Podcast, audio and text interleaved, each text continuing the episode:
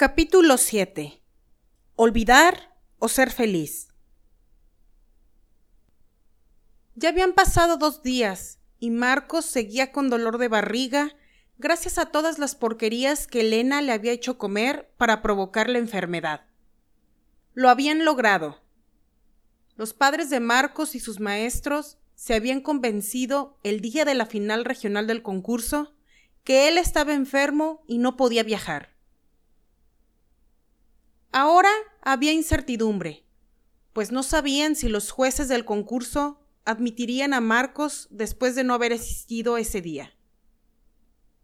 Necesitaban deliberar si debían descalificarlo o aceptarlo de regreso. Había cosas a su favor. Su desempeño en el concurso siempre fue impecable. Pero del mismo modo estaba el hecho de que los otros concursantes también eran brillantes. Esto era algo que se tenía que poner en discusión y la escuela de Marcos sería informada en cuanto llegaran a una decisión. Los días fueron pasando y Marcos se sentía atormentado, sobre todo por las noches, cuando pensaba en lo que podría haber pasado si hubiese ido al concurso. Sabía que la premonición de Elena era verdadera pero no soportaba la idea de perder la única oportunidad que tenía para continuar viajando.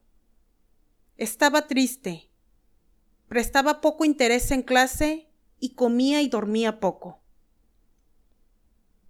Pero cuando la escuela de Marcos por fin recibió una respuesta respecto al concurso, ya habían pasado dos meses.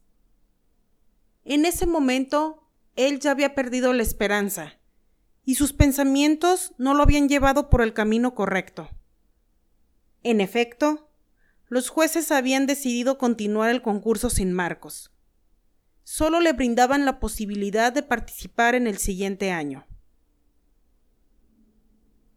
Cuando Marcos se enteró, sus ánimos continuaron en descenso.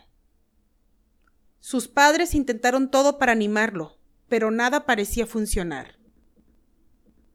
En un intento desesperado, habían puesto en un álbum todas las fotos de sus viajes, y eso valió la pena, pues vieron sonreír a Marcos por primera vez en mucho tiempo.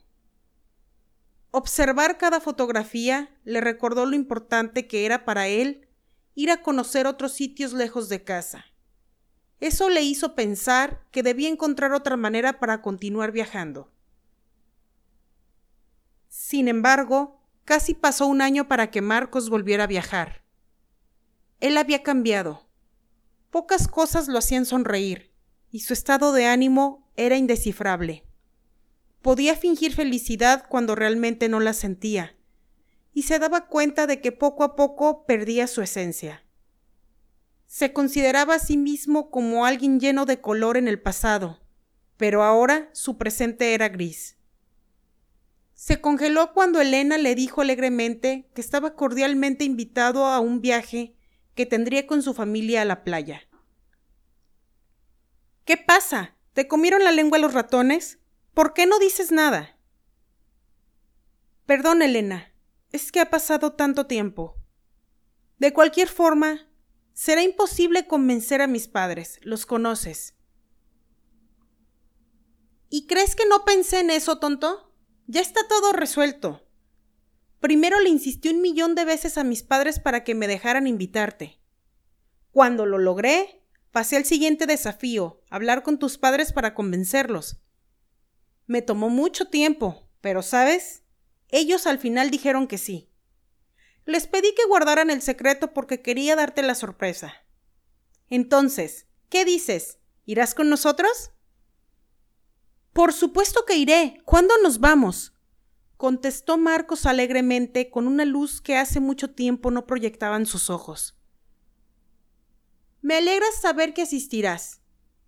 Nos vamos la siguiente semana. Estaremos fuera de este sitio aburrido por ocho días. Ya verás, nos divertiremos mucho. No puedo creer que hicieras todo esto. Gracias, Elena. No sabes cuánto significa para mí. Lo sé, Marcos. Ahora soy feliz porque tú eres feliz. Para Marcos, ver el mar por primera vez fue una experiencia única. pasar tiempo con Elena y su familia fue bueno para él. Pudo experimentar la experiencia de un viaje en avión, de alojarse en un hotel y de tener hasta ahora el viaje más largo de su vida. Cuando volvió a su casa estaba renovado. Se sentía feliz. Era como si le hubieran dado una gran dosis de alegría. Pasaron unos días y Marcos comenzó a notar cosas extrañas. Primero, al volver a la escuela, había tenido dificultades para resolver unos ejercicios en la clase de matemáticas. Parecía haber olvidado el procedimiento de las operaciones básicas. Lo disimuló argumentando que había vuelto oxidado de sus vacaciones. Anotó esto inmediatamente en su diario, pues se trataba de algo que tendría que analizar después. Más tarde, acudió a una cita que tenía con Elena para ir al cine. Después de ver la película, Elena lo invitó a cenar a su casa. Espera, solo tengo que llamar a mis padres para avisarles, dijo Marcos.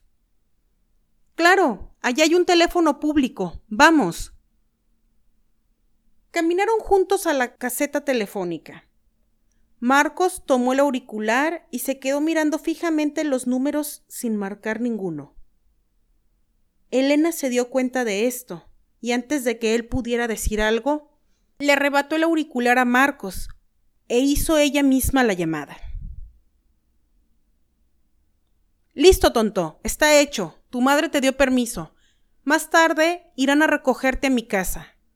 Te he llamado tantas veces que me sé el teléfono de tu casa de memoria. Marcos no dijo nada. Elena pudo notar cómo discretamente él sacó su diario y escribió algo. Por la noche, cuando los padres de Marcos pasaron a recogerlo, ella lo detuvo antes de que se fuera. Me doy cuenta de que volvieron los olvidos. Me tengo que ir. Estuviste muy callada desde que volvimos del cine. ¿Y ahora quieres hablar? Dejemos esto para después. Es que llegué a una conclusión. Creo que ya descubrí la causa de tus olvidos. Ah, nos vemos después, dijo Marcos algo molesto, y caminó rápidamente hacia el auto de sus padres. Se sentía enojado, porque sabía lo que Elena estaba a punto de decirle. Era lo mismo que él había pensado por la mañana en su clase de matemáticas. Todo encajaba. Odiaba pensar que algo que lo hacía tan feliz también le causara olvido, y que alguien, aparte de él, también lo supiera.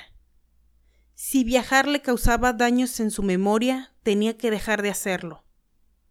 Era simple, pero él no estaba dispuesto. Ese día decidió que su felicidad era más importante que sus recuerdos. Ahora que al menos conocía la raíz de su problema, sabía que podía encontrar la forma de sobrellevarlo al igual que sus otros olvidos. O eso era lo que él creía.